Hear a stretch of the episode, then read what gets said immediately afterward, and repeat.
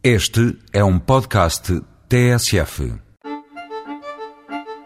Com a Páscoa a aproximar-se, vem aí o tempo dos folares. Manda a tradição que fossem oferecidos pelos padrinhos aos afilhados.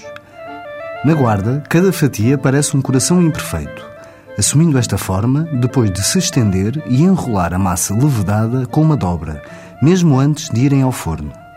Os folares da guarda são feitos de trigo, únicos na região com esta base.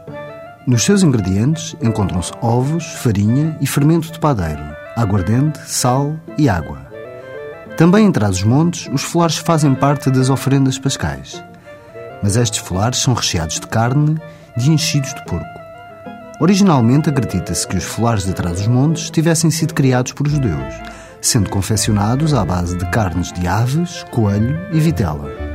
Na altura, os chamados cristãos novos, batizados à força para evitarem a forca, temperavam as carnes para os folares de forma a parecerem e a saberem a carne de porco. Redondos ou retangulares, os folares de trás-os-montes escondem camadas de presunto, salpicão e toucinho, numa massa lêveda com ovos, azeite e manteiga, tapada com cobertores de lã. Mas depois de tantas prendas, os padrinhos também têm direito a uma oferta. E a tradição de Vozela assim o obriga. Os folares de Vozela são diferentes de todos os outros. É que são doces, caramelizados no forno.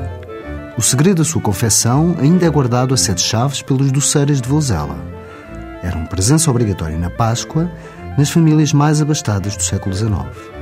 O negócio era feito de forma sui generis. As famílias compravam os ingredientes, davam-nos às doceiras e pagavam-nos a mão de obra. Eram servidos com chá em dias de festa para intercalar refeições. Dos três o melhor? Mais uma vez, gostos não se discutem. Aproveite os feriados da Páscoa e prove-os no local que têm sempre outro gosto. Até para a semana com mais produtos e sabores tradicionais.